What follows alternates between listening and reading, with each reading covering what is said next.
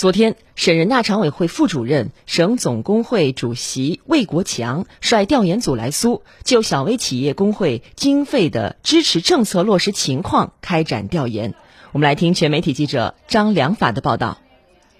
魏国强一行先后来到积水中间膜苏州有限公司和苏州华安普电力科技公司，详细了解企业复工复产和工会经费返还情况，并听取了苏州小微企业工会经费支持政策开展和落实情况的汇报。